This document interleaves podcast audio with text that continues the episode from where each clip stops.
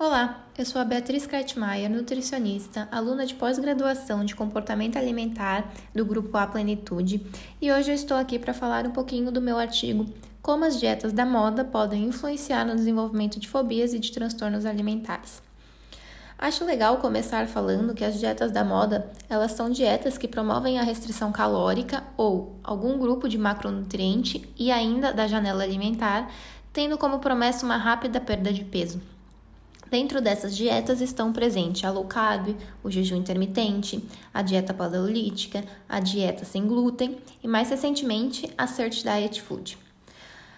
Eu fiz uma pesquisa sobre os dados de peso e sobrepeso no Brasil, baseado no Vigitel de 2019, e o resultado foi que o excesso de peso em mulheres adultas ele tem uma prevalência de 44% a 61% do total da população, e a obesidade varia entre 14 a 26% da população.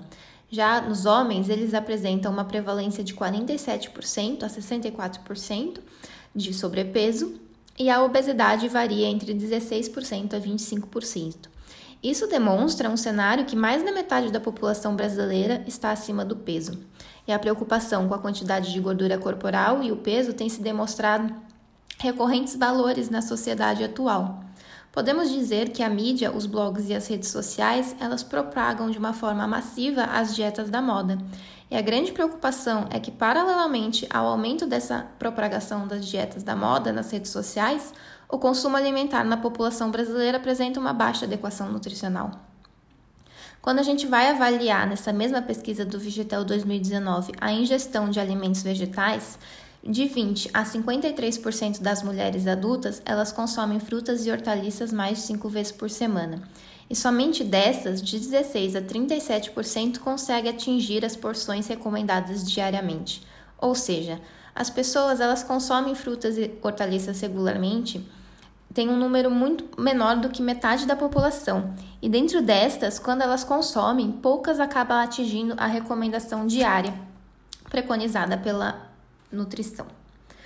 Essas tentativas de perda de peso, sem acompanhamento profissional, elas acabam se baseando em reduzir ou restringir, além das calorias, grupos de alimentos, não levando em conta que todo nutriente tem uma função específica no nosso organismo, como por exemplo o carboidrato ele é muitas vezes restrito de uma forma excessiva em dietas low carb, mas ele participa da nossa recuperação muscular, da síntese do nosso DNA, da nutrição cerebral e de diversos outros processos no nosso organismo, não podendo ser uma, uma retirada extrema ou uma redução como intervenção possível a todo indivíduo que está buscando o emagrecimento. A questão é que essas dietas restritivas elas parecem funcionar a curto prazo, porém em um longo prazo, mais ou menos de 3 a 6 meses, elas acabam promovendo o reganho de peso. Ao menos 90% das pessoas que fazem dietas restritivas, elas voltam a engordar, e muitas vezes muito mais do que ela havia perdido. Isso acontece por diversas razões, como por exemplo, o fato desta perda de peso acelerada ser baseada em uma alta restrição energética, depletar a massa muscular e que contribui a massa muscular contribui para o gasto energético corpóreo. E devido aos mecanismos de adaptação fisiológicos e neurológicos no nosso organismo, como uma forma de sobrevivência. Querendo ou não, o nosso corpo ele se autorregula para fazer com que o gasto energético se adapta a essa baixa ingestão de calorias. E o nosso cérebro ele estimula o aumento da ingestão de calorias como uma forma de proteção, de sobrevivência. Além desses efeitos adaptativos, as dietas da moda, elas também podem gerar outras consequências que repercutem no discurso popular, o terrorismo nutricional. O terrorismo nutricional é um conceito recente, mas pode ser definido como uma mentalidade dicotômica entre alimentos milagrosos e vilões, em que os vilões são proibidos e os milagrosos ressaltados pela mídia. A busca de se tornar saudável é, em muitas pessoas faz com que se torne um comportamento obsessivo e com características únicas, como o excesso de controle da comida ingerida, a autovigilância constante e até mesmo o desenvolvimento de comportamentos sociais disfuncionais em que a pessoa pode evitar sair de casa ou participar de eventos que possam interferir em seu controle dietético. Esse quadro é característico na presença de ortorexia nervosa, um comportamento obsessivo e patológico em busca de saúde alimentar. A estratégia low carb ela se tornou famosa, mas quando ela é mal aplicada ou em extrema restrição, também parece afetar o comportamento alimentar. Prova disso é um estudo em que 77% das pessoas desenvolveram preocupação excessiva em ingerir carboidratos seguidos de sentimento de culpa. Em níveis severos, a culpa pode se transformar em aversão ao consumo de carboidratos por promover ganho de peso, de acordo com a mentalidade dicotômica, levando à chamada carbofobia. É importante salientar que uma dieta com até 40% do valor energético total é considerada uma dieta de baixo carboidrato. Mas pela divulgação incorreta da estratégia e pela massificação da dieta, e por parte de dificuldade do entendimento do público leigo, essa porcentagem é traduzida em apenas 30 gramas de carboidrato ou ainda uma dieta que chamaríamos de no carb, uma dieta sem carboidratos. O problema que levantamos aqui não é o uso de uma estratégia nutricional, mas sim a massificação das dietas da moda, que não foi baseada na indicação individualizada por um profissional qualificado e apto para uma prescrição dietética.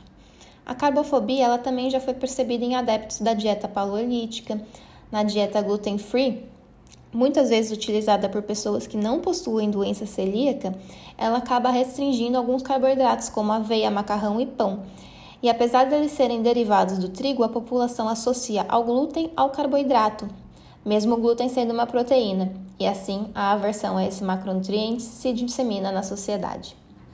Mais recentemente, disseminou-se também uma forma nas mídias sociais em que o alto consumo de frutose pode ocasionar problemas metabólicos e expressão de genes relacionados à fibrose hepática, e por um longo período passamos a enfrentar em nossos consultórios a frutofobia, que é o medo de ingerir frutas, supostamente pelo fato de, além destas conterem carboidratos, podem causar danos ao fígado. A frutose é um açúcar presente tanto nas frutas quanto em produtos industrializados, como bebidas açucaradas e xarope de milho. De fato, o consumo excessivo destas, provenientes nas concentrações dessas bebidas, como refrigerantes também, podem ser prejudiciais. Porém, quando se trata de frutas, além de que a frutose estar presente em menores quantidades, o alimento ele ainda é rico em fibras, polifenóis, vitaminas, minerais e água e traz inúmeros benefícios à saúde. Não são as frutas os vilões desses artigos, mas o terrorismo nutricional gerado em torno delas. Essas estratégias restritivas e sazonais nos trazem a atenção para a susceptibilidade do desenvolvimento do transtorno alimentar, além das fobias e do comportamento alimentar baseado no medo. Transtornos alimentares eles podem ser definidos como alteração do comportamento alimentar de forma patológica, que podem resultar em severidade de emagrecimento ou obesidade, assim como outros problemas de ordem física e emocional. Ao menos 30% dos obesos em tratamento do Instituto de Psiquiatria do Hospital das Clínicas da Faculdade de Medicina da Universidade de São Paulo possuem transtorno de compulsão alimentar. O TCA é caracterizado por grandes ingestões de alimentos em um espaço curto de tempo, em quantidades muito superiores ao habitual, mesmo na ausência de fome e com uma sensação de perda de controle. O episódio é seguido de sentimentos de culpa, tristeza e sofrimento. O TCA também pode acarretar em comprometimentos do trato gastrointestinal devido ao excesso de volume e da frequência alimentar. O desenvolvimento da compulsão é multifatorial, mas pode ter como predisponente anos de tentativas de dietas e privação alimentar. A cada ano, uma dieta nova é lançada e as pessoas que as fazem tendem a praticar mais atos compensatórios ao final da restrição alimentar. Além disso, o ato de fazer dietas podem levar ao desenvolvimento de alterações no comportamento alimentar, nos pensamentos cognitivos e na própria autoestima.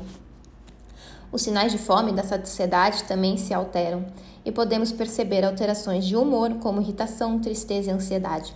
A restrição ainda pode servir como um potente fator de risco para o desenvolvimento de compulsão alimentar. O transtorno de compulsão alimentar provoca consequências sérias da ordem emocional, social e muitas vezes acarreta no desenvolvimento da obesidade, juntamente da, da insatisfação corporal e mais tentativas de dietas a seguir, além do aumento de impulsos por comer em excesso. Na presença do transtorno de compulsão, o emagrecimento e o peso nunca deve ser o foco do tratamento, mas sim a redução dos episódios compulsivos e a melhora da relação do paciente com a comida. Além das dietas e restrições, outros fatores devem ser considerados quando se trata de uma perda de peso sustentável, como a idade do indivíduo, seu comportamento alimentar, sua composição corporal, a sua alimentação habitual. Todos esses fatores podem interferir na perda de peso. À medida que as calorias são ingeridas, o nosso corpo tem mecanismos para tentar frear a perda de peso com o intuito de voltar à sua homeostase, protegendo-nos da fome e da desnutrição. Essa alteração de sobrevivência ela é evidenciada pela termogênese adaptativa, uma diminuição na taxa metabólica basal após restrições calóricas e da perda de peso.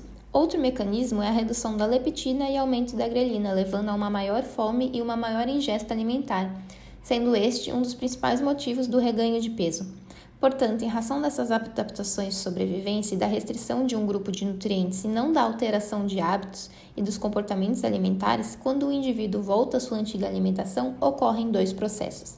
Ele come mais do alimento que foi restrito e ainda, por possível queda da velocidade metabólica, facilita seu ganho de peso em maior velocidade.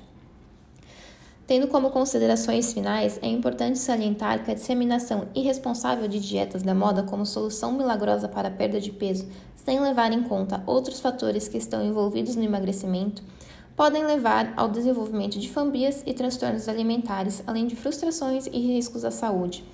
O terrorismo nutricional provocado pelo nutricionismo aumenta inúmeras crenças limitantes descabidas, principalmente no que tange à promoção da saúde e nessa mesma onda, muitos alimentos já enfrentaram períodos difíceis de preconceito e de isolamento. Como podemos esquecer do tão injustiçado ovo e leite, por exemplo?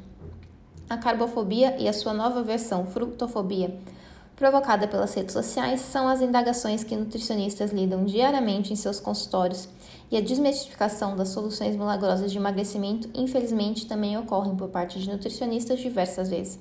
As dietas funcionam para uma perda de peso a curto prazo, porém suas consequências a longo prazo tornam a abordagem incompatível com o um profissional de saúde que preza pelo bem-estar do paciente. Além disso, a transformação do comportamento alimentar transtornado para um comportamento alimentar saudável e funcional deve ser guiado por uma abordagem multidisciplinar e que não utilize estratégias sazonais para promover soluções unilaterais.